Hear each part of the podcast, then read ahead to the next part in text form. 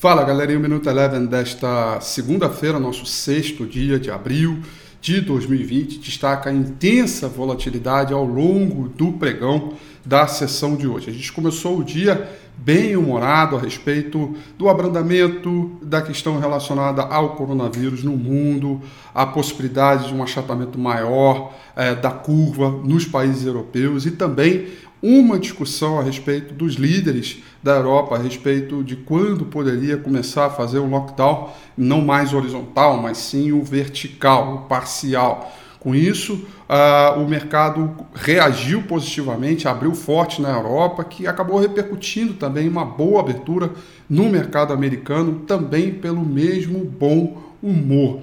Tudo isso repercutiu por aqui, trouxe um pouco de volatilidade, mas o fato é que a gente foi na toada do bom humor do mercado americano, que subiu forte hoje. O S&P 500 subiu 7,03%. O índice mercado emergente na mesma toada subiu 5,46%. O petróleo, ainda com toda a discussão a respeito do encontro dos líderes da OPEP, né, os participantes da OPEP mais a Rússia, que até então está marcada para a próxima quinta-feira.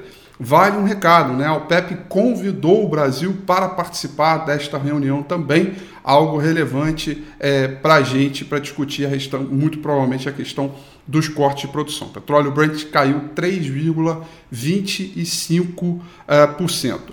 por aqui, o dólar, numa sessão muito volátil, caiu pela primeira vez em cinco sessões consecutivas, queda de 1,53%. Teve intervenção do Banco Central junto a essa parceria com o Fed, mas foi uma, um movimento muito pequenininho. Uh, no geral, foi mais realização mesmo é, de curto prazo. Caiu 1,58% é, e o Ibovespa, numa sessão muito volátil, subiu 6,52%. Quero lembrar que durante o pregão, saiu uma notícia pelo jornal O Globo de que o Bolsonaro estaria pronto para demitir o ministro da Saúde, o Mandetta. Agora, no finalzinho, a Veja disse que não iria mais demitir e que o Bolsonaro teria desistido dessa demissão. Enfim, vai continuar o vai e vem, muita gente perguntando se isso é bom ou ruim para o mercado. O que não é bom é, é gerar esta volatilidade. A gente tinha um ritmo forte do nosso mercado, que subia 8%. A partir desse noticiário, a bolsa caiu, chegou a cair abaixo de 4%, voltou a fechar acima de 6%.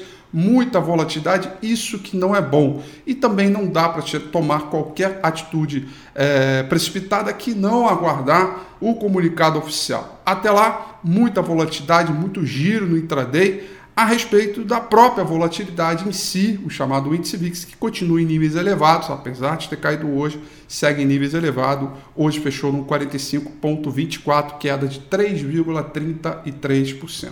O Minuto Eleven fica por aqui. Quer ter acesso a mais conteúdos como esse? Inscreva-se em nosso site www.elevenfinancial.com e também siga a gente nas redes sociais. Eu sou Rafael Figueiredo e eu te espero no próximo Minuto Eleven.